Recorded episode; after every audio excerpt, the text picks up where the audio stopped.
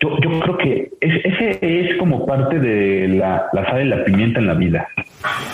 No sé si yo creo que todos hemos visto gente que a veces no tiene los recursos materiales y a lo mejor nos han formado en términos de no, no tiene un yate, no tiene una mansión, no tiene una casa, no tiene coche, pero dices, qué feliz es.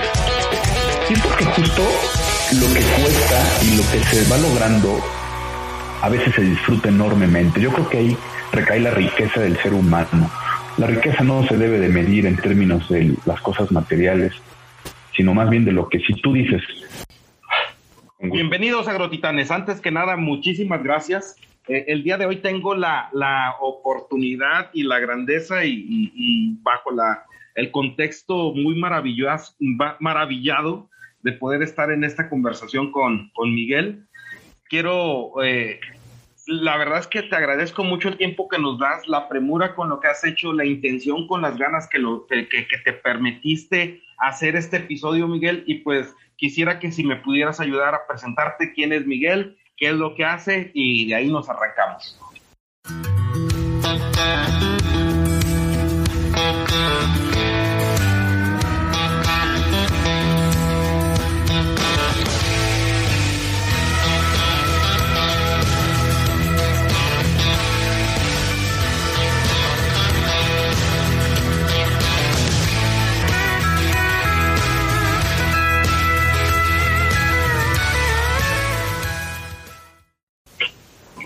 Muchas gracias, Didier. Pues es un gusto. Yo te agradezco a ti la invitación. La verdad es que cuando escuché el podcast que haces y, tuve la oportunidad de ver cómo ha ido creciendo, pues me dio mucho entusiasmo poder platicar un poco. Eh, y bueno, pues Didier, pues te quiero platicar quién es José Miguel, ¿no? José Miguel, mi nombre es José Miguel Rojas Vertis Bermúdez. Tengo un apellido compuesto, siempre por eso lo especifico, porque te pareciste que tengo tres, en realidad es uno compuesto.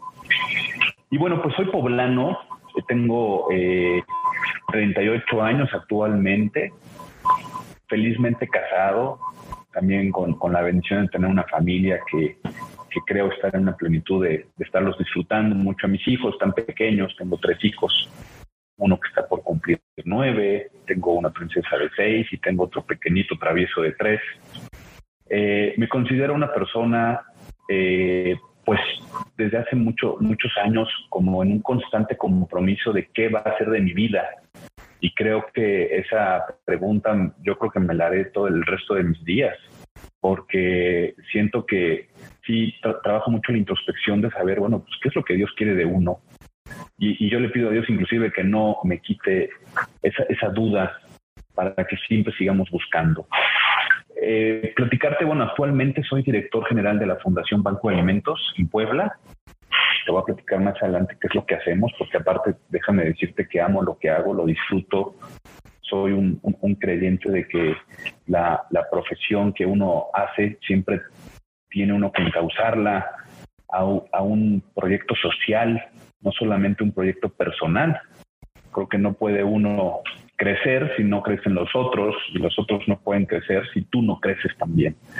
Soy licenciado en Administración de Empresas, estudié aquí en Puebla, en la Universidad Iberoamericana, también tuve la oportunidad de estudiar en la Universidad de Santiago de Compostela, Dirección de Empresas. Eh, me ha gustado la parte académica con el único fin también de, responder muchas dudas y retos profesionales, pero también personales. Y eso me ha hecho estudiar desde una maestría en administración, una maestría en ciencias humanas. Soy egresado del, del IPADE con mucho orgullo de alta dirección del sector agroalimentario para las empresas agroalimentarias participé también en otro curso de alta dirección del IESDE. Y bueno, pues ese es José Miguel. La verdad es que me encuentro en un momento de, mi vida donde me aproximo a los 40. La verdad es que no me preocupa a mí el tema de la edad eh, por los temas estos que muchas veces son banales, de que si uno crece se enferma la arruga. No, me preocupa más porque yo siento que los 40 entran a una plenitud muy importante de cualquier ser humano. Entonces, si vamos a vivir, ojalá que entre 80 y 90 años, pues llegar al 50% ya casi de la vida, hay que hacer un alto en el camino y siempre preguntarse hacia dónde vamos, ¿no? Ese es Miguel Rojas Vértiz Híjole, mi estimado Miguel, y, fíjate que lo que me comentas me, llena así como de muchas dudas de, saber eh, de dónde nace ese ímpetu de formarte, de dónde nace ese ímpetu de generar esas, esas preguntas filosóficas y trascendentales. Y quisiera preguntarte cómo fue tu formación en casa, quién, cómo lo, quién lo formó a Miguel, quién, quién, fue quién es su padre, quién es su madre, qué lo formaron y sobre todo tu ambiente cultural y social que te dio esta oportunidad de, de preguntarte cosas más allá de los números o más allá de las, de las ¿cómo se pudiera decir? De esas eh, literalidades, ¿no? Sino ser más profundo en tu pensamiento. Gracias, Guillermo. Pues mira, qué, qué, interesante pregunta, pero te voy a platicar un poco de, mi familia. Tengo, vengo de una familia, gracias a Dios mis, padres viven, son eh, parte de lo que también me da mucha fortaleza seguirlos teniendo uno de los, de los retos también es verlos envejecer poco a poco. Y, tengo un hermano que somos muy similares en edad, nos llevamos de hecho 11 meses, él nace en enero y yo en diciembre del mismo año, entonces somos casi como, como gemelos de, generación. Vengo de una familia trabajadora, eso es importante.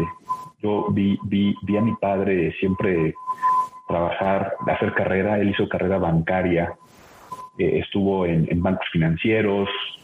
Y vengo de una, de una familia donde pues mi mamá fue ama de casa, nos cuidó, conoce a mi papá en el trabajo. Y bueno, pues en su matrimonio deciden que mi mamá cuidara, nos cuidara.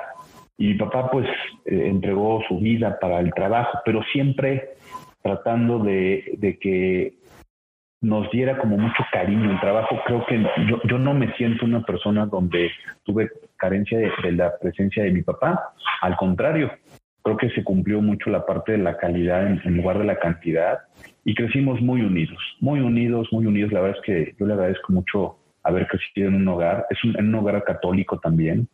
Y creo que, eh, bueno, mira, yo soy muy universal en la forma de pensar. Yo soy católico, pero también creo muchísimo en que cuando las cosas se hacen de cara a Dios, eh, los adjetivos más importantes que hablan de una religión son los valores, el ser buena persona. Yo creo que es la pregunta, ¿cómo poder ser buena persona? Y bueno, eh, pues yo vi a mi papá muchas veces apretado económicamente, haciendo un esfuerzo. Eh, el mayor tesoro de mi padre fue viajar, eh, eso yo lo aprendí de mi, de mi, padre. Mi padre nunca aspiró a tener el coche último modelo, jamás. Al contrario, se compraba un cochecito y hasta que ya realmente estuviera viejito, viejito, viejito, pero por años ya lo cambiaba. Y él siempre decía, esto a mí no me va a dejar nada, yo prefiero viajar. Y la verdad es que muchísimas experiencias de viaje. Hoy te puedo decir que no cabe duda que los objetos materiales terminan y a lo mejor ni te acuerdas de haberlos tenido, pero el tener experiencias Dicen que los viajes se viven tres veces. Cuando se planeas, cuando lo planeas, cuando los haces y cuando los recuerdas. Y yo recuerdo muchísimo con mi familia esas experiencias.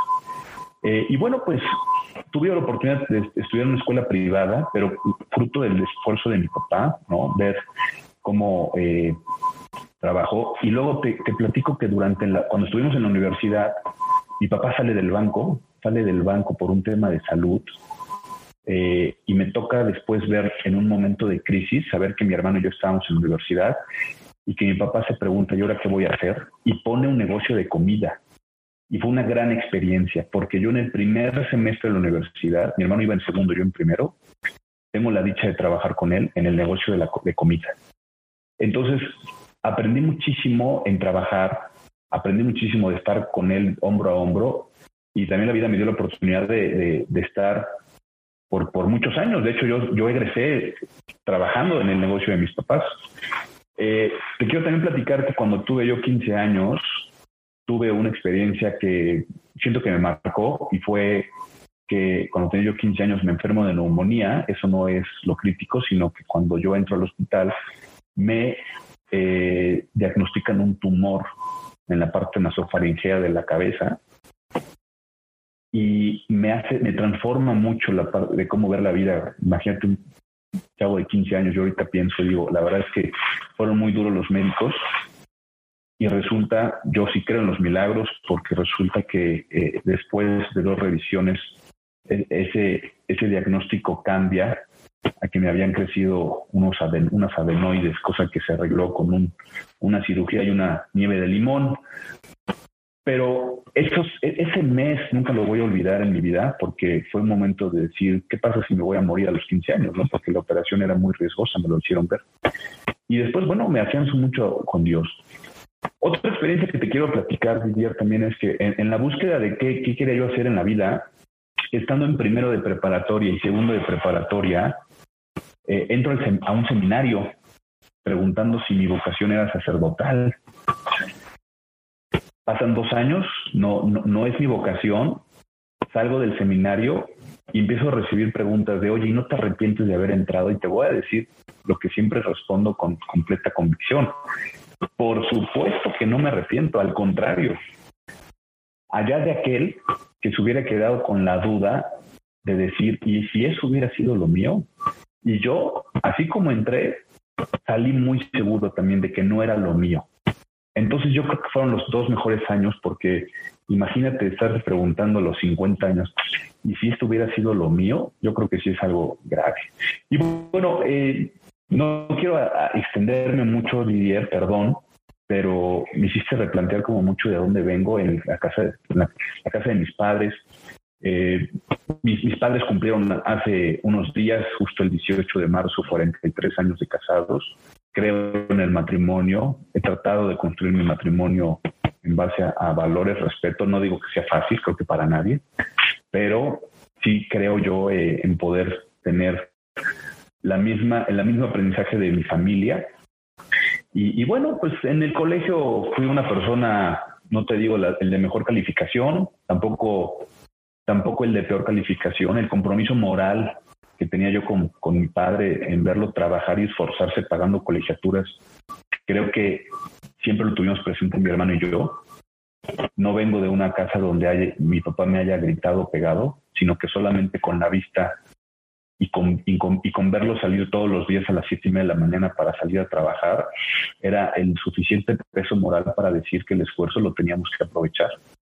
Y créeme que sí, cuando yo llegaba a reprobar por algo, la peor carga era la moral de saber que mi papá se, se, trabajaba y trabajaba para pagar los esfuerzos. tuvimos la oportunidad de trabajar en, en universidades, digo, de estudiar en universidades privadas, que no son fáciles. Hoy no es fácil estudiar en una universidad privada por lo que cuesta. Y bueno, pues eso me valoró, me hizo valorar mucho. Entonces, de ahí vengo, diría.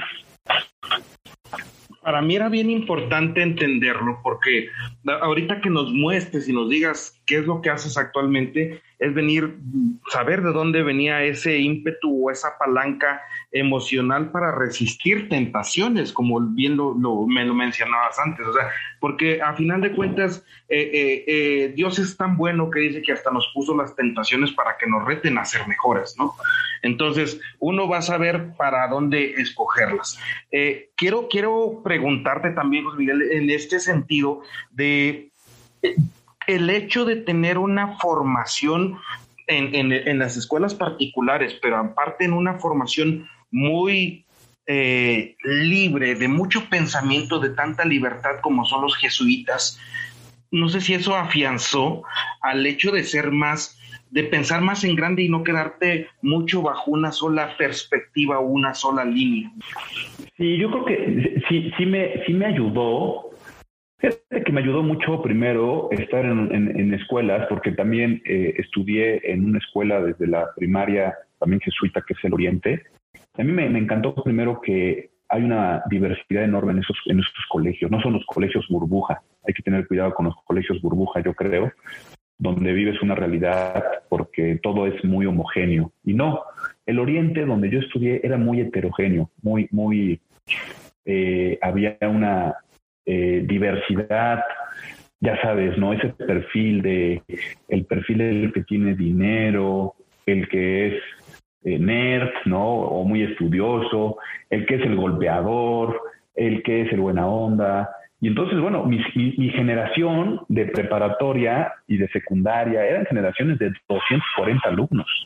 Eso creo que a mí me ayudó. Yo, yo creo que eso es algo muy bueno porque ese es el mundo real entonces, en la búsqueda de, dónde te encuentras tú, pues tienes como diferentes patrones como para irte formando ese carácter. Entonces, sí me ayudó mucho eh, yo te puedo decir que entre el, patrón del, del, colegio era yo como una parte intermedia. O sea, así yo me consideraba, ¿no? No era el cuate que tenía la vida resuelta, tampoco era el cuate que a lo mejor tenía yo una situación difícil en términos de autoestima ni nada, pero una persona como intermedia. Y eso a mí me ayudó porque creo que eh, ir, creyendo en, también en la parte de que eh, en los jesuitas, bueno, hay una frase que me encanta de, de, mi preparatoria, que también fue mi secundaria y parte de la primaria, que es militia es vita, la vida es lucha. Y, y, eso a mí se me quedó grabado, o sea, siempre como que la vida es lucha, la vida es lucha, la vida es lucha. Y todavía hoy a los 40, digo a los 38 años, este, recuerdo esa frase, militia es vita, la vida es lucha. Entonces yo creo que sí, sin duda hay una, una inyección importante de aspiración a través de ese tipo de frases de jesuitas que te, que te dejan marcado. Para mí la vida ha sido una lucha, yo así lo creo. Y, a lo mejor lo podemos ver como un, punto de vista de decir lucha, como algo que, que, que pueda ser un, una lápida en la espalda, pero a veces lucha significa lucha interna, ¿no? Hacia ti mismo, hacia, hacia, hacia mejorarte para poder ser una mejor persona externamente, ¿no? Sí, es correcto. Yo creo que la vida es lucha en términos de que los retos, siempre, siempre, cualquier reto, desde los pequeños hasta los grandes, porque como se dice, quien es fiel en lo pequeño será fiel en lo grande, para mí también pienso que este, si quiere uno romper retos grandes, primero hay que romper retos chiquitos en la vida de uno. Y yo creo que la vida es lucha en términos también de que, es, de que cuando rompes esa lucha de reto, viene la satisfacción del ser humano yo, yo creo que ese es como parte de la, la sal y la pimienta en la vida. No sé si yo creo que todos hemos visto gente que a veces no tiene los recursos materiales, que a lo mejor nos han formado en términos de no, no tiene un yate, no tiene una mansión, no tiene una casa, no tiene el coche, pero dices, qué feliz es. Y es porque justo lo que cuesta y lo que se va logrando a veces se disfruta enormemente. Yo creo que ahí recae la riqueza del ser humano. La riqueza no se debe de medir en términos de las cosas materiales, sino más bien de lo que si tú dices, eh, tengo un reto, la vida es lucha, y, tengo mi primer aumento, yo me acuerdo de mi primer aumento en, el trabajo, porque bueno, yo te quiero platicar que empecé a trabajar en una empresa donde me acuerdo muy bien, yo me, pagaban 6.500 pesos mensuales y, era maravilloso. Y yo era el hombre más feliz del mundo, ¿eh? O sea, de verdad que yo, cuando empecé a trabajar como trainee en una transnacional y me ofrecieron 6.500 pesos mensuales, no había felicidad. Para mí era como eh, la felicidad plena. Y yo creo que era eso, el reto, ¿no? Y después cuando un día me dicen, oye, te vamos a aumentar dos mil pesos, yo era el hombre más feliz. Esa es la vida de lucha, yo creo, ¿no? No, no se trata de, de que las cosas estén resueltas en tu vida, porque podrán estar resueltas, qué bueno, no, no juzgo quien lo tenga así, qué bueno y, es válido, pero no sabe igual. La sal y la pimienta les faltará. Perfecto. Fíjate que por eso quería, y siempre me gusta en el episodio, resaltar cuáles son las características como humano que te ayudan o como persona que te ayudan a estar en las posiciones donde estás. Porque mucho de esto, si no se hubiera tenido tanto esa experiencia, ni esa reflexión, ni esas ganas de luchar, no se pudiera tener. Y mi estimado Miguel, me gustaría que me platicaras qué es el banco de alimentos, cómo llegaste ahí, qué, qué cambió de tu vida a partir de estar ahí y aparte de decir esa, y lo que te decía, como esa, esa situación de decir, o me voy con Heineken o me voy con el Banco de Alimentos, ¿qué, te fortaleció para decir, voy con el Banco de Alimentos a hacer una obra que realmente es más que nada eh, humana que económica? Mira, Didier, pues, ¿qué, ¿qué es el Banco de Alimentos? Primero, el Banco de Alimentos para mí fue eh, un, ha sido una de las mejores decisiones de mi vida. No cabe duda que, también no solamente la parte, la parte económica cubre una necesidad, sino la parte de lo que, que te respondas a ti mismo, qué estás haciendo para por ti y por los demás. Creo que las dos cosas se pueden conjugar porque también me considero un profesionista dentro del Banco de Alimentos y creo que también el tercer sector debe de, crecer empoderado en términos profesionales porque esto también es bueno y es sensato. Sin embargo, me queda claro que no, nadie se va a hacer rico del tercer sector, o nadie debería de hacerse. Pero sí que puedas combinar esos dos caminos, creo que es extraordinario. Creo que es, es mi caso, eh, en términos de que no me falta nada, no tengo de más, pero me sobra motivo para levantarme todos los días por saber que esta obra, que es el Banco de Alimentos, pueda crecer. Lo más padre de todo, bueno, primero yo estuve en la iniciativa privada, trabajé eh, desde los negocios que te platico de mi papá, que son, fueron de, alimentos y que, y que los crecimos y que se hicieron franquicias. Eh, después estuve, en la primera empresa que te platicaba hace un momento fue haber entrado a trabajar a Warner Lambert, que es, después fue Cadbury, hoy es Mondeliz, una empresa de confitería, aquí conocida en Puebla como Chicles Adams, pero el nombre más por, por tradición, realmente era Cadbury en su momento cuando entro. Y después eh, de los años me cambio a una empresa cárnica, una empresa eh, que tiene presencia en el centro sur del país. Estuve alrededor de seis años también ahí. Eh, y bueno, fíjate que también interesante un poco, me, estas dos empresas, en una que era tan grande, tan grande, tan grande como lo que es Chicles Adams, me di cuenta que para ser exitoso a veces había no, a veces no, no, no, tenías que ser siempre buena persona. Y yo empecé a, a, crecer un poco con esa idea. ¿eh? No quiero hablar mal de nadie, pero sí me tocó ver perfiles de gente exitosa profesionalmente, pero sumamente fracasada personalmente. Ese era un perfil super, que se repetía mucho dentro de esa empresa, ¿no? Pero también vi deslealtad, este, temas políticos, de pues, cómo cambiaba un jefe y pues podíamos, se podía correr a toda un equipo de trabajo, ¿no? Y entonces eso se me quedó súper grabado. Yo estuve en recursos humanos y veía muchas cosas. Y yo decía, mira, para crecer, pues bueno, a lo mejor y no puedes tener todo en la vida. Y esas fueron mis primeras enseñanzas. Yo me doy cuenta que estuve muy equivocado. Después tuve la oportunidad de entrar a esta empresa Cárnica, que es una empresa hoy ya con presencia transnacional, porque tiene también presencia en, otro, en, otros países, en otro país, de empresarios poblanos. Y la verdad, yo les debo muchísimo al ejemplo de ser buenos empresarios. No, no sabes la calidad de gente que me encontré que eran los directores, hoy, hoy son, hoy han cedido esas eh, sillas de direcciones a otras personas para poder institucionalizar su empresa. Ha sido extraordinario lo que yo he visto con ellos. Pero cuando yo llego eran los dueños y los directores de la, de la empresa, pero me encuentro con personas directores, con recursos económicos plenamente equilibrados en su vida y de verdad es que para mí fue una lección extraordinaria. Gente que tenía familias preciosas, que antes que cualquier otra cosa estaba la misión que de Dios, trataban a la gente de manera justa. Y te hablo de una empresa que llegó a, llega a tener o tiene actualmente 1.200 empleados. Y a mí siempre me encantó la misión que ellos tenían y termina diciendo donde se sienta la presencia de Dios. Así termina la misión de esta empresa. La empresa es Rica Alimentos.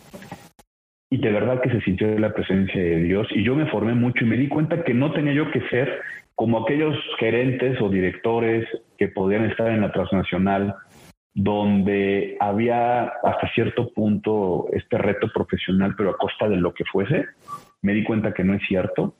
Y resulta que entonces una persona en el banco, digo, en, en Rica Alimentos, dentro de todos sus roles y compromisos con la familia, con Dios, con la empresa, también participaba en el banco de alimentos. Y un día me platica, y me dice, Miguel, te quiero platicar e invitar a que pues, veas el banco de alimentos y que un día pues, puedas ayudarnos como voluntario. Y entonces yo era gerente de recursos humanos en esa empresa y un día el banco de alimentos, que era pequeñito, tiene un, un tema menor, pero un tema legal que atender y me piden si yo le podía ayudar de forma voluntaria. Encantado de la vida, lo, lo hice y conocí ahí el Banco de Alimentos, eran condiciones muy diferentes a las actuales, pero dije, qué bonito proyecto, qué padre proyecto de combatir el hambre de las personas que están viviendo en pobreza. Híjoles, creo que el hambre, y ahorita vamos a hablar un poco de eso, es terrible, o sea, es un derecho que nadie en este mundo debería sufrir hambre y ningún padre debería estar con la angustia de que su hijo sufra hambre, es terrible. Y entonces conozco el Banco de Alimentos, este Didier.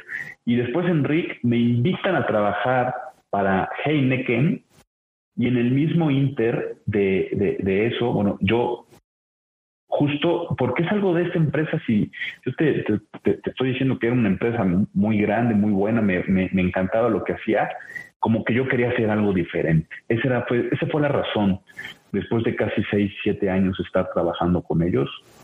Y entonces me invita Heineken a sumarme a, su fila de relaciones laborales y digo sí, y cuando digo sí me dicen, ¿por qué te vas? ¿Por dinero? Le dije, no, no me voy por dinero, me voy por hacer algo diferente, quiero hacer algo diferente, la verdad.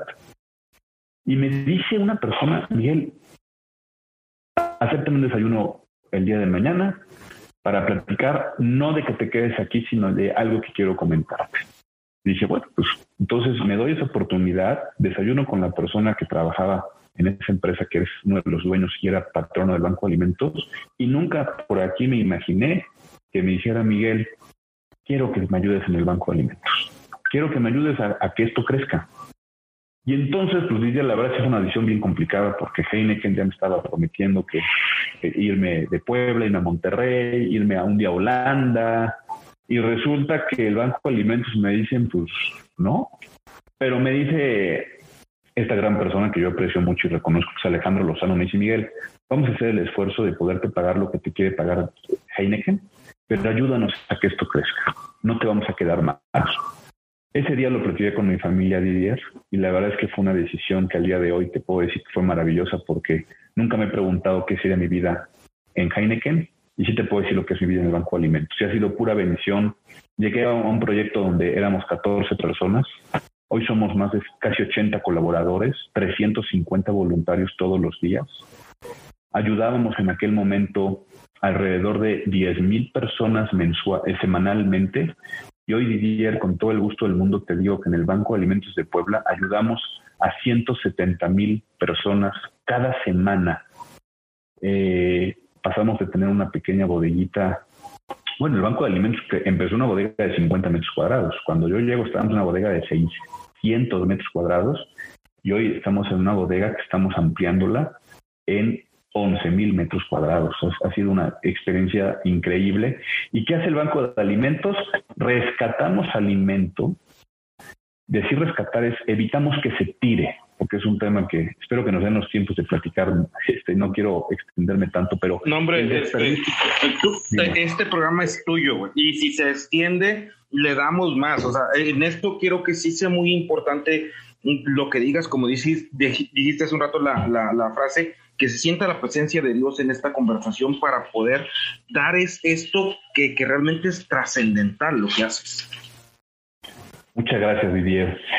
Mira, en el Banco de Alimentos, primero, el primer objetivo es combatir que el alimento se tire. Hay una aberración terrible en nuestro país, pero a nivel mundial, primero, ¿eh? a nivel mundial, no, no, esto no es un tema de México, ni tampoco es un problema de un gobierno, no, es un problema como humanidad. En el mundo hay más de 900 millones de seres humanos que no tienen acceso a alimentos suficientes, sufren hambre, coloquialmente se conoce como el hambre. Y eso, lo más duro es a veces que en México tú le puedes preguntar a un joven y puedes relacionar el hambre con África. Fíjate lo distante que estamos, porque aparte, uno de, los, de las razones más, eh, más increíbles de mi trabajo, que creo que le dan sentido, es trabajar en la conciencia trabajo mucho en la conciencia o, tratamos de trabajar mucho en la conciencia. Una vez, eh, estando en una reunión hace tres, cuatro años, eh, vi a, un, ponente y, te pido una disculpa, no recuerdo ahorita el nombre, pero lo voy, a, lo voy a recordar más adelante, que es una persona que sufrió haciendo lo que más amaba, un accidente que era estar eh, haciendo este snow, no, no snowboarding, perdón, era este, tabla de surfear en mar y sufre un accidente y se queda cuadraplégico. Y me impactó lo que me dijo un día, hace como cuatro años, en una conferencia, y dijo, mira, yo me di cuenta que yo no sé si vaya a ser dinero o no. Y, y, me, y decía esta persona, yo no, pero yo le dije a Dios, no me voy a dedicar a hacer recursos materiales ni a hacer nada, sino voy a dedicar mi vida por dejarle un mejor mundo a mis hijos. Y ese fue el compromiso que le hice a Dios. Y yo cuando lo escuché, la verdad es que dije, wow, creo que eso es el verdadero sentido. Dejar un mejor mundo para nuestros hijos. Y la verdad es que yo sí creo que hacer lo que podamos, cada quien en su trinchera, pues es lo que, lo que va, va a hacer que no te encuentres con jóvenes, porque hoy le preguntas a un joven, le dices a un joven, oye, ¿quieres tener hijos? Y te dice, no, no quiero tener hijos, no quiero traer hijos a que sufran. Yo pienso diferente. Yo creo que tenemos que traer hijos para dejarle a este mundo buenos hijos, buenos seres humanos, pero mientras uno tenga vida, tratar de transformar la realidad en otra. Y entonces en el banco de alimentos, decirle a un joven que si conoce el hambre y que te relacionen que sí y que está en África, nos habla de la distan el distanciamiento que también tenemos actualmente como sociedad. Y eso es algo que nos debe de preocupar. Primero, el desprecio del alimento, algunos datos de interés. Imagínate que lo conceptualices, Didier, en México, de que cada eh, cada eh, minuto se están tirando 60 elefantes en volumen de comida todos los, este, todos los días, por, cada minuto. Significa para que la audiencia que, escuche este podcast lo, lo, tenga clarísimo, imagínate 360 elefantes formados, eso es el equivalente a, perdón, eh, discúlpame, quiero hacer una fe de ratas en el dato, ¿eh? Son seis elefantes por minuto, 360 elefantes por hora, lo que se está tirando de alimento en este país.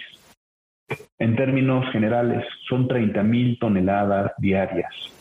¿Y por qué uso el, ejemplo de los elefantes? Porque cuando hablamos de 30 mil toneladas diarias, a veces, perdón, pero nuestra mente ya ni siquiera conceptualiza esas cantidades tan exorbitantes. Entonces, imagínate, 360 elefantes cada hora que al final de cuentas podríamos imaginar, si nuestra mente eh, nos los permite, 8.640 elefantes diarios en el volumen del desperdicio del alimento.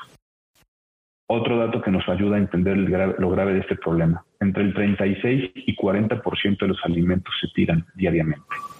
Entonces, si tienes 10 kilos, 4 kilos se van a ir a la basura.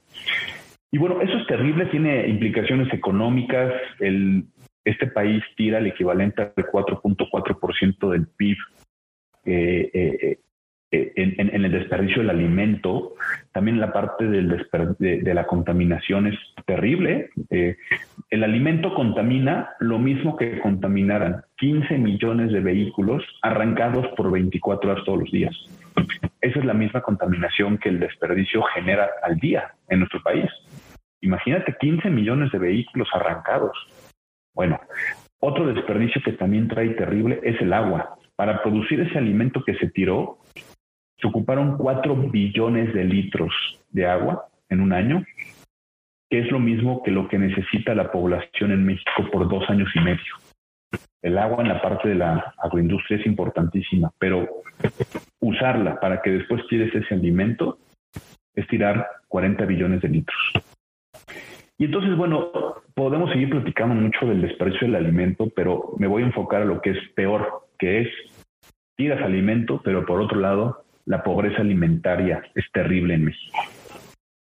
En México, más de 35 millones de mexicanos hoy no tienen la certeza de llegar a casi tener comida. Estamos hablando que no es un problema menor. El hambre, que en términos ya eh, más técnicos es la inseguridad alimentaria que está basada en la desnutrición que sufren los seres humanos al no tener cantidades, variedades, ni, los elementos de nutrición para el pleno desarrollo, están condicionados para muchísimas personas en México. ¿Y dónde se tira ese alimento? Bueno, se tira mucho en el sector primario, por eso siempre el Banco de Alimentos le dice a muchas agroindustrias, no lo tiren, porque es increíble, Didier, y tú que estás en, todo este campo también de la agroindustria, sabes perfectamente que los productos muchas veces no, no, no se cosechan con las características comerciales que el mercado exige. Y entonces cuando un jitomate no da el peso, no da el color, no da el tamaño, porque resulta que el, el cliente no te lo, te lo pide con unas características, entonces ese producto se tiene que desechar y se tira, porque no deja eh, el mercado que lo introduzcas a, la línea de venta. Es increíble. Cuando las fechas de caducidad se aproximan, cuando, por ejemplo, un autoservicio se cae y se golpea una caja de cereal, pues ya nadie la va a comprar. Yo siempre le digo a la gente, imagínate que ahorita fueras a un autoservicio y que ves un plátano oxidado, de esos que se empiezan a poner negrito. Ahí la historia de ese plátano es que termina en el basurero. Nadie lo va a comprar. ¿Qué pasa con el pan? ¿Qué pasa con la tortilla? ¿Qué pasa con todo lo que se tira? Te voy a dar otros ejemplos. Si rescatáramos tan solo los jitomates que nosotros, eh, que se tiran en este país, podríamos levantar eh, más de 30 veces la torre latinoamericana con puros jitomates. Si rescatáramos el pan que se tira en la agroindustria, podríamos levantar 10 veces el estadio En el volumen de puro pan que se está desperdiciando. Si pudiéramos rescatar los mil millones de litros de leche que se, que se tiene estipulado según la FAO del desperdicio en México, llenaríamos más de 400 albercas olímpicas de leche. Eso es lo grave del alimento pero reitero otra vez, perdón que haya regresado a los datos del desperdicio, es... Híjole, pero ahora, qué crudos son, mi estimado, porque la verdad es que hablas de la situación de que estamos, y, siempre se ha manejado de esta forma, ¿no? Siempre estamos en la abundancia, pero metidos en la pobreza. Y eso es un tema cultural, y es un tema de trascendencia, y es un tema que me llega a, preguntarte, me acuerdo mucho por decir cuando fue lo del temblor de, o bueno, cuando fue el terremoto del 2017, el 17, que veías ahí en los mensajes, oye, chilango, las quesadillas van con queso, ¿no? Saludos desde Monterrey. O este, le decían ese tipo de, de frases que en sí lo que querían decirle era, ríete un poco, güey, pero aquí estamos en, en, en, pasión contigo y queriendo ayudar a lo que tú haces, a, a, a, tener empatía con lo que tú estás teniendo. Entonces aquí lo, lo, lo, grave del asunto es que a lo mejor nosotros mismos, como estar dentro del, del, del sector agro, no tenemos, no tenemos empatía con nosotros mismos. O, o ahí es donde yo creo que se está rompiendo esa empatía de nuestro producto con el impacto que tiene y aparte las repercusiones tan grandes socialmente que arroja. No es correcto. Lo que dices es clarísimo. Pero nada más quiero sumar algo también, Didier. Primero, el, el primer llamado, y me encanta que este podcast lo escuche muchísima gente de la, de la cadena agroalimentaria, es el primer llamado a quien tira toneladas diarias. Pero ¿qué crees? También el 28% de todos los alimentos que se tiran en, México, de ese 40 que hablábamos global, está en el consumidor final. También viene un mensaje clarísimo de que el consumidor final, dígase hoteles, restaurantes, desde tu casa, el que tú digas voy a hacer el súper, llenes tu refrigerador y después cuando tiras todo lo que dices, esto ya no me va a servir. Aparte, yo siempre pienso, cuando tiras el alimento, no estás tirando solamente el alimento, estás tirando el trabajo, el amor, el empeño de todo, de todos los que lograron que estuviera en tu refrigerador. Imagínate, ah, yo, tenemos un video que luego eh, reproducimos aquí en el Banco de Alimentos de Puebla, de la historia de una fresa. Es increíble lo que tiene que pasar una fresa para que llegue a tu refrigerador y que la tires tiras trabajo, tiras dinero, combustible, tiras el sudor de, de, la persona que la cosechó, tiras la ilusión de quien la, a lo mejor si es de, de importación, tiras ese esfuerzo y lo tiras y a lo mejor junto a tu casa, a cinco minutos de distancia, había un niño y le hubiera encantado poder tener una fresa. Eso es lo más crudo, Didier. Y como bien dices, esto tiene consecuencias sociales muy importantes.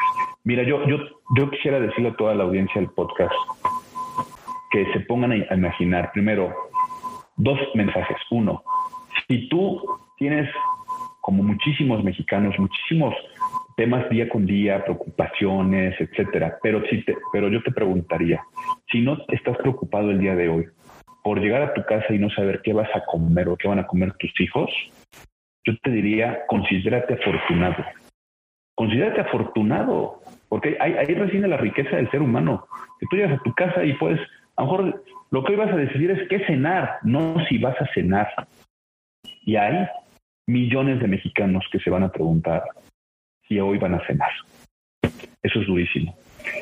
Y otra cosa que yo, eh, el ejercicio que, que, hago, quizás es un poco por el momento de mi vida, de, que la comparto mucho contigo y tu perfil eh, por la edad y tu, familia, Didier, es, imagínate un, un, padre de familia que cuando vemos a un hijo llorar a, medianoche, porque a lo mejor pues, quiere un vaso de leche, ¿no? Muy, muy común en niños chiquitos, pues lo que haces es ir a tu refrigerador y servir una, dos, tres, mamila, a, a libre demanda.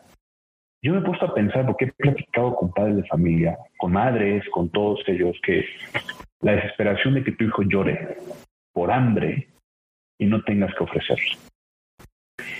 Imagínate el pensamiento de un padre de familia ante la desesperación de sus hijos. ¿Qué implicaciones sociales tiene eso, no? Cuando tú te das cuenta que a lo mejor a pocos metros, porque aparte México es un país de, contrastes, sea, hay colonias que están ubicadas a espaldas de colonias, digo, hay colonias de riqueza que están ubicadas a espaldas de colonias de pobreza. ¿Cuál es el pensamiento de esas personas? Y yo siempre le digo inclusive a la gente del gobierno, la estrategia ha sido mala. No se trata de poner más, más, más, más, más patrullas. Ojalá que trabajáramos en poner más, más, más igualdad. Porque los países, y esto no justifico ni hago un tema sobre el, tema de la delincuencia, pero los países más peligrosos no son los más pobres, son los más desiguales de Dios. Y cuando tiras alimento, cuando alguien moría por haberlo comido, es una desigualdad terrible. No sé si estás de acuerdo. Qué crudeza eh, ver que la, desigualdad genera muchas cuestiones, no nomás en el tema de, de, comida, o sea, como dices ahorita, el dolor de un padre por no saber qué van a comer sus hijos es algo muy grave, pero también creo que uno de los dolores no percibidos y que aparte lo han, lo han tenido con una situación muy gacha de no querer realmente empatar ahí, es con la educación.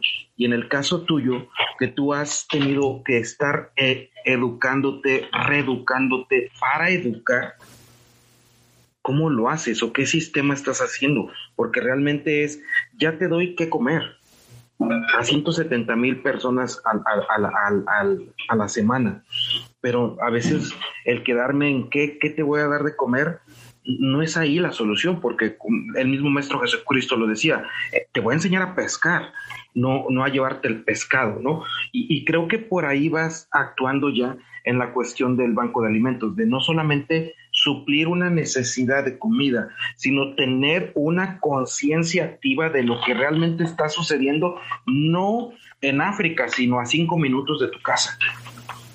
Pero aparte de eso, ¿cómo haces el llamado para que la gente llegue? Porque te puedo decir dos contextos que ahorita están fuertísimos aquí en Morelos, ¿no? El, el jitomate estuvo a 30 pesos la tara de 25 kilos y en el, y en el supermercado estaba a 28 la cebolla la terminaron pagando a 50 centavos en el campo y la cebolla en el, en el, en el, en el supermercado estaba a 17 pesos. Y el agricultor, pues a veces prefiere decir, ¿sabes qué? Pues la cosecha mejor la corto y la incorporo nuevamente a, a la tierra. Pero también yo creo que hay muchos de estos agricultores que pudieran decir, ¿cómo le llevo esta comida que en vez de que se tire, se la lleve al banco de alimentos? O cómo empatizas esa parte de decir, yo banco de alimentos, si me quieres contactar, puedo ir a, traerla. ¿Cómo funciona de esa forma, mi estimado? Pues mira. Claro, dando respuesta a, tus dos, planteamientos. Primero, lo que acabas de decir de el, eh, nosotros le llamamos modelo de intervención, es sumamente importante que se tenga claro que el banco de alimentos, al menos el banco que yo represento y que muchísimos también en la red mundial de bancos. Ah, te, platico que hay una red nacional de bancos y una red mundial, nosotros participamos en ambas, eh, y es que no seamos un proyecto asistencial. Yo también personalmente creo que el asistencialismo es algo gravísimo. No va a haber dinero que alcance ni sociedad que se desarrolle. Y entonces la pregunta sería, oye Miguel, ¿qué hace el Banco de Alimentos? O sea, ¿por qué eh, entrega alimento, eso no es asistencial desde un punto de vista sí a una cierta, un cierto grupo de población, pero al resto no. Te voy a platicar por qué. Nosotros en el Banco de Alimentos tenemos eh, todo un proceso logístico. Tenemos actualmente en Puebla más de 40 unidades de transporte. Eh, almacenamos 1.500 toneladas al mes de rescate. Tenemos cámaras de refrigeración, empleados, ingenieros, nutriólogos, etcétera. ¿Cómo sobrevive el Banco de Alimentos? Por eso también ha sido muy, muy interesante. Nadie nos da un peso de dinero, sino que nosotros operamos a través de cuota de recuperación, que una despensa, tenemos nosotros en Puebla entre el 9 y el 10% de subsidio, tenemos una población de subsidio, que es, imagínate aquella persona que no le vas a poder pedir nada, que está enferma, que está postrada en una cama, gente mayor, gente de la tercera edad, gente con una discapacidad terrible, a ellos los vamos a ayudar, porque sí, el asistencialismo tiene que existir para muchos de este tipo de personas que están en una vulnerabilidad, que no le vas a decir a una persona de 92 años, levántate, estudia y ponte a trabajar. Eso, eso no es posible. Eh, y que fueron abandonados por sus hijos y que a lo mejor está en una situación enferma. Ahí los vamos a ayudar. Después tenemos otro grupo de personas donde les decimos, te vamos a dar un paquete alimentario porque vives en una situación de pobreza, ¿no? Y de vulnerabilidad, porque la vulnerabilidad no crees que solamente la, la carencia, la pobreza generacional. Hoy la vulnerabilidad ante el COVID, este, Didier es clarísima. Hoy hubo gente que perdió su empleo y vivía el día y empezó a ver cómo su refrigerador empezaba a vaciarse, ¿no? Y también ahí hay otro tema importante, no hay que dejar que la pobreza se vuelva pobreza extrema, también hay que contenerla, porque ¿qué es la o sea, ¿cómo, cómo, ¿a qué me refiero? Una persona que pierde su empleo ante el COVID, y que a lo mejor con muchísimos años tiene su cochecito, tiene una computadora, las empieza a vender, vende su coche, empeña la computadora, saca a sus hijos del colegio, porque la alimentación, esa no puede faltar. Y resulta que entonces en un año, en lugar de ser una persona de pobreza media, se vuelve una pobreza extrema, porque ya perdió todo su patrimonio. Ese es otro tema que nosotros creemos mucho que también hay que ayudar. Ahora, y eh, cuando la persona puede dar algo, le decimos, vas a aportar una cuota de recuperación. Nosotros damos una despensa Vivier donde la gente a veces aporta 15 pesos. Y a mí me encanta lo, la gente que aporta 15 pesos. Desde ahí se le rompe un poco el tema del asistencialismo y la cuota máxima es de 70 pesos. Pero resulta que viene una persona y es un ejercicio real que pasa todos los días. Sabes que yo no tengo nada, no tengo ni, ni 15 pesos que me vas a pedir para la despensa. Ok, entonces bienvenido, conviértete en voluntario. Y se vuelven voluntarios. Y entonces por eso tenemos 350 voluntarios a la semana que vienen y nos ayudan a, bajar alimento, a armar las despensas, a ir a las cosechas y terminando su jornada de voluntariado, porque no es un trabajo, es un voluntariado que viene una vez por semana, les damos su despensa. Entonces es un círculo virtuoso. Si alguien nos dice, yo no tengo nada, no trabajo, pero tampoco quiero mover una mano, ese no es el modelo del Banco de Alimentos. Discúlpame, pero nosotros no te podemos ayudar. Y después viene otro modelo que es el dar la, caña justo para, para pescar. Y nosotros tenemos lo que llamamos alimento del futuro. Y es un proyecto extraordinario. La verdad es que Didier, ojalá que me invites otro día a tu programa porque me gustaría hablar especialmente de ese programa de Alimento del Futuro. Los días que gustes, los días que gustes estamos para servirte acá. Muchas gracias. Este proyecto es extraordinario. Un día te voy a mandar algunos videos que veas unos testimonios. Y es muy sencillo. Nosotros capacitamos a la gente para que, uno, puedan tener empleo, puedan autoemplearse y puedan hacer también desarrollo comunitario en términos de cooperativismo. Y eso lo hacemos absorbiendo todos los gastos para que la gente salga adelante. La pregunta que tenemos en el Banco de Alimentos es cuál es el fin de la película de las personas. Lo peor que nos pudiera pasar es que si, el, si tú le pones stop a la película, una persona regrese al día uno de su necesidad, de su vulnerabilidad. Porque un banco de alimentos puede ser muy eficiente, tener kilos, camiones, kilómetros, pero eso es eficiente. Pero ser eficaz es dime cuántas vidas has transformado. Y eso es el alimento del futuro. Nosotros tenemos ya cientos y cientos de graduados cada mes, digo, perdón, cada año, que se están empleando, porque hablamos también con las empresas, les decimos, oye, la pobreza principalmente alimentaria es urbana, no es rural. Ese es otro tema que hay que romper un poco. Efectivamente, efectivamente. Fíjate, ahí te voy a, te voy a dar un, un poquito de, de, de, experiencia que he tenido en eso, ¿no? O sea, nosotros, yo soy de un pueblo de Morelos donde teníamos una situación que nosotros decíamos, pues, no tenemos más, pero pues tampoco deseamos más, pero tampoco teníamos hambre. Y en cambio llegabas a la, llegabas a la, a, a la ciudad y ahí sí el chavo estaba más desnutrido que nosotros. Ahí sí la persona tenía esa situación de, de, de, de lo, de, de, decir, ay Dios, o sea, él sí está más, más eh, en un tema más vulnerable que nosotros. Y, y, esa interacción se dio porque resulta ser que en el equipo de fútbol donde jugábamos, el maestro quiso hacer esa interacción de poner a nosotros como pueblerinos junto con gente de, de la de ciudad de aquí de Cuautla y decíamos, ay Dios mío, qué bendición tenemos de pertenecer a este pueblo. Ahondando, a lo, o, o, digámosle así, dando más a la realidad de lo que tú dices, la, la pobreza más cruda, aguda, se siente en la ciudad, ¿no? Es correcto. La pobreza alimentaria está en las principales ciudades, en los principales, en los municipios. Esto no significa que no haya pobreza en la parte rural, hay pobreza en otros aspectos, en salud, en educación, en piso firme, en servicios, pero la alimentaria es agresivamente peor en la zona rural. Y entonces, ¿qué pasa? Tienes una industria, tienes una empresa que necesita un buen trabajador, trabajadores comprometidos, que no falten, que se levanten a trabajar, que quieran crecer. Y por otro lado, tienes una persona en la ciudad que ni siquiera cree poder tener un empleo, porque a veces la pobreza no solamente es material, sino también personal. Y entonces lo que hacemos es que trabajamos en, las personas las invitamos a tomar un curso. Ya cuando el banco te dice, te invito a tomar el curso Elemento del Futuro, ya no hay marcha atrás. Ya es, lo tomas o tienes que dejar de recibir el apoyo que nosotros brindamos. Pero lo vas a tomar y fíjate, ponemos las cosas muy fáciles y muy interesantes. Les damos su comida, su despensa, les damos su, el, les pagamos el transporte, les damos un seguro de gastos médicos para que durante un mes se capaciten. Y después de ese mes, les damos aparte un certificado que nos ayudan los institutos tecnológicos y las universidades privadas. Les ponemos una bolsa de trabajo con empresas que les decimos, a ver, empresas. Y te puedo mencionar algunas muy grandes que tenemos convenios actuales, como es Oxo, el Hotel Presidente Intercontinental, como es Coppel, como es Liverpool, como es Rica Alimentos.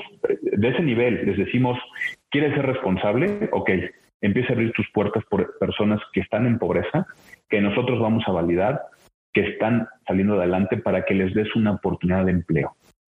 Cuando vinculamos eso, tenemos, tenemos unos testimonios extraordinarios o sea, de gente que dice, mujeres, muchas mujeres, que eso es padrísimo, de no teníamos que comer, mis familiares me ayudaban. Y yo nunca creí poder tener un empleo. Y ahora que están, hemos hecho algunos testimonios después de dos, tres años, mujeres que hoy dicen que están sacando su, casa de Infonavit, que están, sus hijas están estudiando. Fíjate cómo trasciende la vida. Ya no, el problema ya no es alimentario. Empiezan a buscar las aspiraciones propias del ser humano y ya están comprando su casita con Infonavit, ya tienen un empleo. Es maravilloso. Entonces, no es fácil enamorarte de lo que hago, por eso te digo que yo amo lo que hago, mi trabajo me encanta. Aquí en el Banco Alimentos de Puebla eh, tenemos el modelo de Great Place to Work, de hecho estamos certificados. Eh, en, eh, nuestro Banco de Alimentos quedó en, el décimo lugar de los mejores lugares para trabajar en el centro sur del país, en la categoría pequeña, de, de organización pequeña, y nos dio muchísimo gusto eso, pero justo analizando los resultados veíamos que algo que ten, lo, teníamos en niveles casi del 100% era el orgullo de trabajar en la fundación. Y nos decían, oye, qué padre, ¿y por qué ha sido el orgullo? Le dije, no, eso, eso no lo hizo Miguel Rojas Verde, eso no lo hace Miguel, eso lo hace el Banco de Alimentos en su esencia, de que un licenciado, un contador, un mercadólogo trabaje aquí pero que en el Inter encuentre que aquí, mientras más trabajo, yo es lo que le digo a la gente, aquí mientras más trabajo, nadie se enriquece. Más bien, mientras más trabajo, menos pobreza vemos en México. Y eso es como lo, lo, consideramos, Didier, en este proyecto de Banco de Alimentos. Híjole, me, me, me llena de, una satisfacción plena el, el, hecho de que haya personas tan abundantes como lo que eres, tanto en la cuestión profesional como en la cuestión espiritual y la cuestión de cada acción como lo dices, pero quiero entender la parte de cómo te robusteces, porque llegaste, hiciste de, de, un, de, un, de, una, de una bodega de, de 600 metros, como lo dices, a una bodega de más de 11 mil metros. Pero en ese proceso, aparte de la educación, ¿cuáles son tus formas de cómo de cómo ver el siguiente nivel, de, de dónde sacas, ah, porque a lo mejor y, veámoslo desde el punto de vista también empresarial o desde el punto de vista profesional. A ver, yo como persona quiero crecer a tal lado, que es lo que me dices ahorita como alimento del futuro o como el programa de este tipo que, que fomentas para que la gente tenga aspiraciones y sobre todo cambie su realidad. Pero también la parte de que tu realidad cambie para el centro de alimentos cómo lo hiciste o en qué te basaste o, si tuviste mentoraje o si aparte del estudiar, o sea, ¿cómo, cómo, se, cómo se conjuga eso a pensar esta gran escala y no pensando en lo cuestión material, sino pensando realmente en el porvenir educacional, económico y trascendental de las personas. Mira, eh, yo creo, te, voy a platicar un poco eh, algo que también me he dedicado mucho en términos del tercer sector. El tercer sector son las organizaciones privadas, las fundaciones, todos aquellos que tienen un objetivo social. Y me he dado cuenta que también muchas veces, y lamentablemente las organizaciones de la sociedad civil, puede ser que piensen que si atienden la pobreza, tienen que hacer las cosas de manera empobrecida. Y no, yo pienso que para hacer el bien hay que hacerlo muy bien. Ese es mi criterio de entrada. Y eso es un llamado donde yo digo, primero, tu, profesioni tú, profesionista, voltea a ver el sector. Es muy diferente. Yo te puedo decir que en el Banco de Alimentos de Puebla no trabajamos gente que diga, oye, es que yo la verdad quiero cambiar la, la humanidad. Y por eso, entonces, bienvenido a trabajar con nosotros. No. Es como que tan profesional eres pero con alto sentido humano. Y esa combinación es la que ha hecho que eh, una fundación como Banco de Alimentos crezca. ¿Y qué significa crecer? Que cumplas tus necesidades, te dignifiques en un trabajo, que tengas un salario, que seamos competitivos también. Si es, a ver, no significa que vamos a voltear a ver a la planta armadora y decir es que el gerente de Volkswagen gana esto y nosotros queremos ganar esto. Eso, eso no va a pasar pero también hay que pagarle a un profesionista bajo algo que también lo, lo, tenga contento, ¿no? Porque hay que llegar a casa y decir, estoy haciendo un buen trabajo que me dignifica. Queremos mucho una dignidad. Pero hacer el bien haciéndolo muy bien ha sido como una constante de decir, vamos a demostrar cómo un, un proyecto de la sociedad civil puede ser todavía mejor que inclusive un proyecto privado. Somos el único banco de alimentos en todo México, diría, que tenemos, eh, tenemos ya desde hace varios años ISO 9001-2015 en todos los procesos del banco de alimentos. Nuestros comedores, tenemos unos comedores que atendemos para personas que, que van a comer en situación de pobreza, tienen distintivo H. Todos los años están certificados en distintivo H cuando alguien me dijo, Miguel, ¿y por qué, por qué distintivo H? Si es un comedor de personas en vulnerabilidad. Y le dije, ¿y por qué diablos no? ¿Por qué no podemos ser dignos como aquel restaurante que recibe gente que va a pagar? Para mí la dignidad está en todo lo que hacemos. Y vamos a certificar el comedor en distintivo H para que una persona en carencia venga y coma aquí de manera higiénica y limpia. Esa forma de pensar en que no, eh, la pobreza, para, para ayudar a la pobreza no hay que pensar pobremente. Para ayudar a la pobreza hay que pensar enriquecidamente en términos de llegar lejos, de llegar a más personas, sin perder ojo el llegar a cada uno de todos, porque tampoco se trata de llegar a todos, sino a cada uno de todos, porque también, y eso le da el sentido más que nada humano. No, no, nosotros no somos nosotros, yo siempre digo a la gente, a lo mejor y no ves la cara de las 170 mil personas que atendemos, pero si te cruzas con quien sea, nunca dejes de darle los buenos días. Porque hay gente que aparte cuando le llevamos una despensa, es lo, lo, lo, más padre que le pasa en su semana, ¿no? Porque están abandonados, está en momentos muy difíciles. Y entonces no perdamos la, la, esencia humana.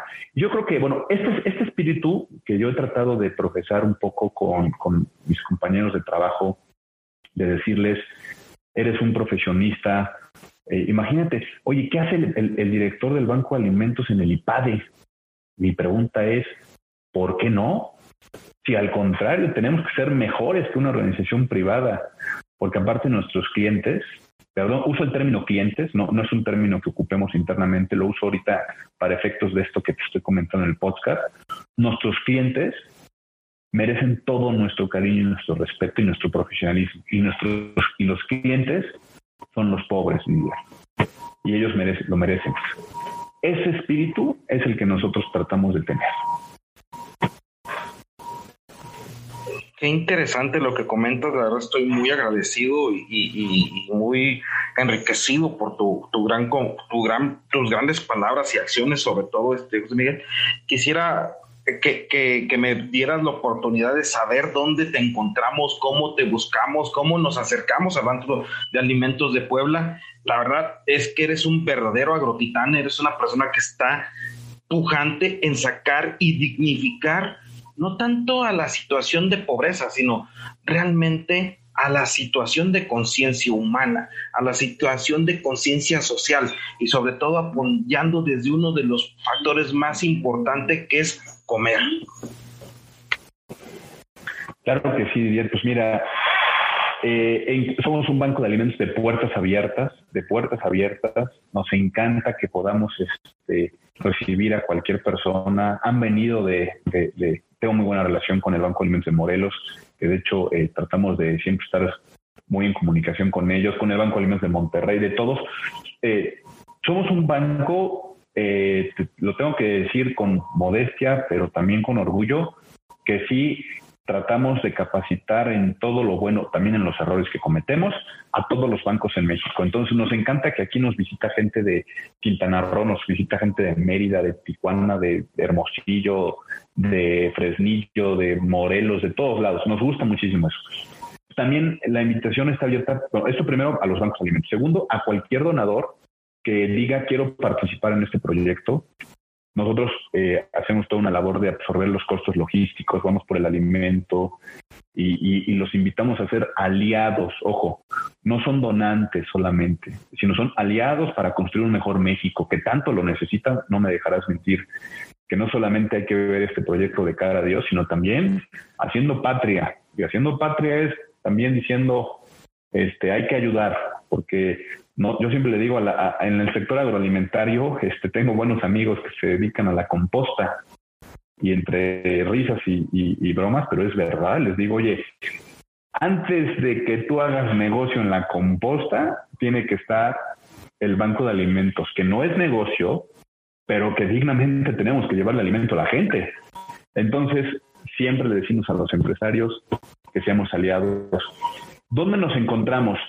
Estamos en Puebla, en el municipio de Coronango, que está enfrente de la planta armadora de Volkswagen. Nosotros estamos sobre la autopista México-Puebla, la dirección eh, exacta se llama Camino Viejo a Tlaxcala número 209, en el Parque Industrial Ocotlán, en Coronango. Coronango es un municipio de, de estos conurbados con Puebla Capital y con Cholula, entonces realmente sobre la autopista Estamos a 300 metros sobre la autopista en una calle. Puedes visitar nuestras redes sociales también como Banco Alimentos Caritas Puebla. Pueden también visitar nuestra página de internet que es www.bapuebla, o sea, B de banco, A de alimento Puebla, Ahí pueden conocer nuestras instalaciones. Todas las empresas también encantado de que hagan voluntariado corporativo. en la pandemia hemos limitado un poquito esto, pero hemos, no lo hemos frenado. Eh, en la pandemia no hemos frenado ni un solo día, eso es importante y gracias a Dios no tenemos contagios, cuidamos mucho esa parte. Y bueno, y los teléfonos Didier para que en cualquier lugar nos puedan llamar es con LADA 222 288 6161 y 222 288 5700. Y no me resta más que agradecerte mucho Didier. Yo tengo un mal que es que no paro de hablar del Banco de Alimentos. Me encanta, eh, y como me sentí tan, en tanta confianza contigo y en el podcast, pues espero haber no hablado de tanto que no hayamos aterrizado algunas ideas, pero pues bueno, encantado de seguir. Híjole, la verdad es que me quedo muy, que, que como lo bien lo dices tú, es, es poco el tiempo para todo lo que haces eh, y realmente, como dices tú, también yo me siento, yo trato mucho de que esto, de que realmente seamos genuinos, que realmente seamos libres de, expresarnos, libres de, compartir.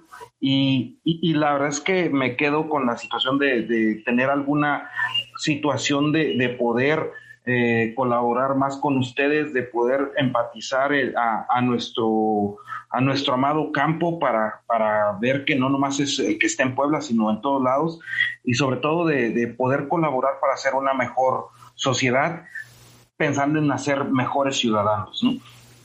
Y bajo esa, estos términos, mi estimado José Miguel, me gustaría como si pudieras compartirle a las nuevas generaciones que se quieren meter al campo, a las nuevas generaciones que se están metiendo a estudiar, a las generaciones que están eh, creciendo en este, en este, en estos sectores tanto del campo y la ciudad, como que qué les puedes compartir de, decir, a ver, no, nunca se echen para abajo, eh, trabajen, mi forma de, ser constante y esto ha sido esto, esto, como unas palabras de reflexión del mismo, de la misma persona que eres tú.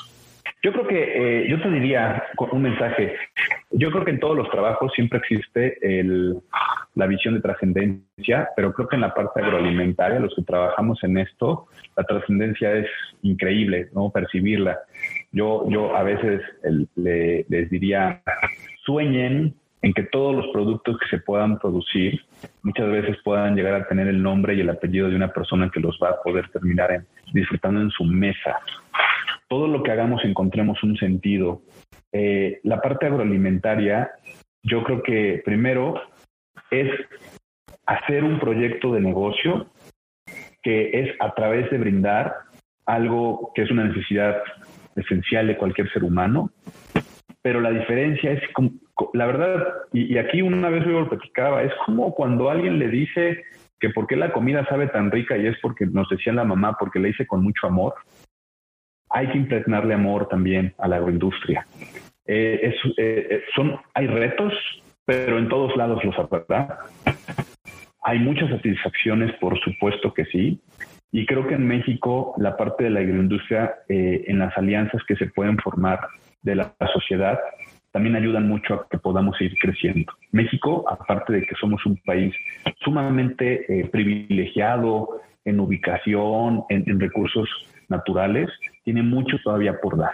Ojalá que todo esto lo perciban las instancias públicas, los gobiernos, los países, porque en México hay mucho todavía por explotar nuestro eh, sector agroalimentario. Entonces, sueñen con que el, proyecto que hagan agroindustrial tiene trascendencia al grado de inyectarle amor y vocación a lo que van a hacer. Ese sería mi, mi mensaje, mi estimado Didier. Muchísimas gracias, este José Miguel. Pues bueno, algún correo o algo ya nomás para cerrar, porque la verdad es que estoy así de que quisiera seguir, pero tanto tú como yo creo que tenemos que tener también una pausa y probablemente después continuar. Y te lo agradezco eh, enormemente eh, agradecido contigo. No, no, no, al contrario. Eh, con todo el gusto seguiremos platicando y te, doy mi correo, por supuesto, personal para que pueda escribirme cualquier persona.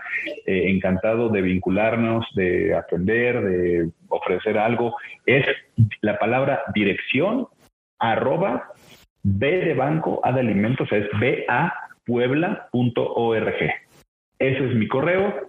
Y bueno, pues encantado, Didier, de verdad te felicito también por este proyecto que llega a muchos oídos de gente que a veces eh, todos hemos escuchado siempre en algún momento, un podcast que nos inspira y nos motiva y no tengo la menor duda de que muchos se inspiren con, con Agrotitanes.